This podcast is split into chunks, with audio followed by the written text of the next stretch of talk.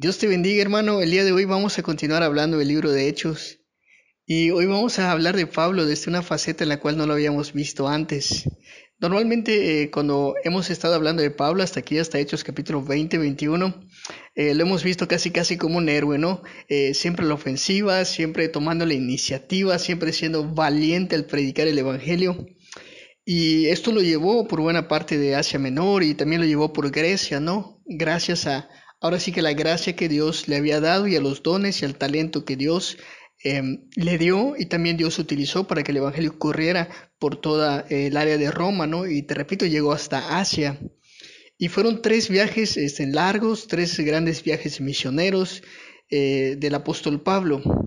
Sin embargo, a partir del capítulo 21, Lucas va a dedicar alrededor de 200 versículos a hablar de los juicios de Pablo.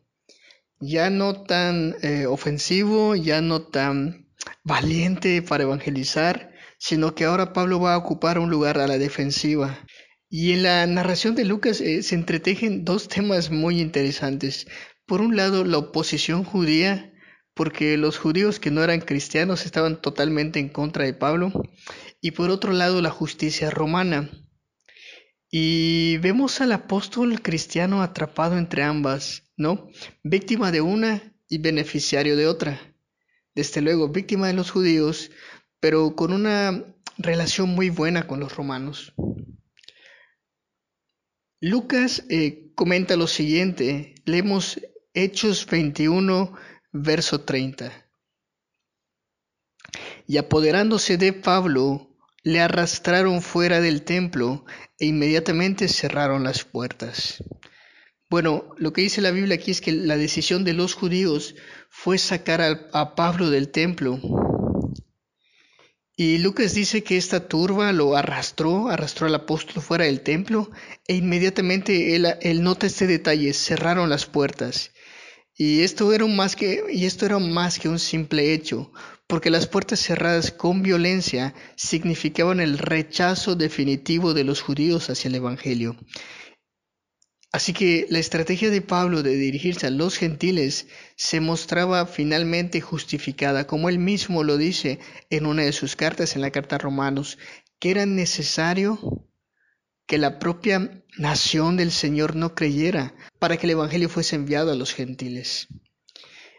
Este era el primer tema, la oposición judía. Pero hay un segundo tema, como te comenté hace un momento. En correspondencia con estos mismos acontecimientos, eh, vamos a hablar de la justicia romana. Lucas presenta, fíjate, a las autoridades romanas como amigables al Evangelio, no como enemigas. Lucas ya había mostrado cómo los magistrados de Filipos incluso le habían pedido disculpas a Pablo y también a Silas por haberlos maltratado. Y, en Corinto pasó algo similar. Eh, Galeón se negó a escuchar las acusaciones de los judíos en contra de Pablo.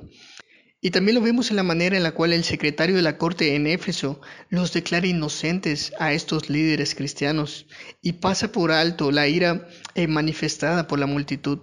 Y ahora en Jerusalén, el comandante o tributo militar llamado Claudio rescató dos veces al apóstol de ser linchado por la turba y lo eximió del, ahora sí que del brutal interrogatorio mediante la tortura cuando supo que era ciudadano romano y lo protegió de ser asesinado por un complot de judíos.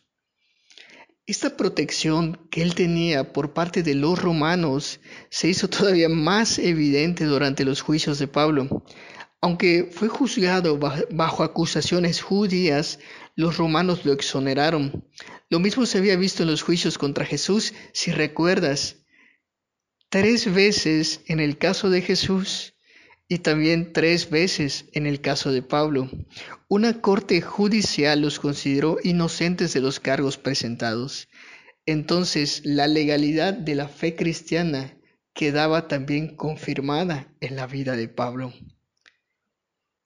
¿Qué podemos aprender de esto, hermano? Bueno, creo que la gran lección de esto es que Dios es, es soberano, que el Evangelio no siempre es aceptado por todos, pero incluso en medio de la incredulidad, Dios puede usar esa misma incredulidad para bendecir al pueblo cristiano de muchas maneras.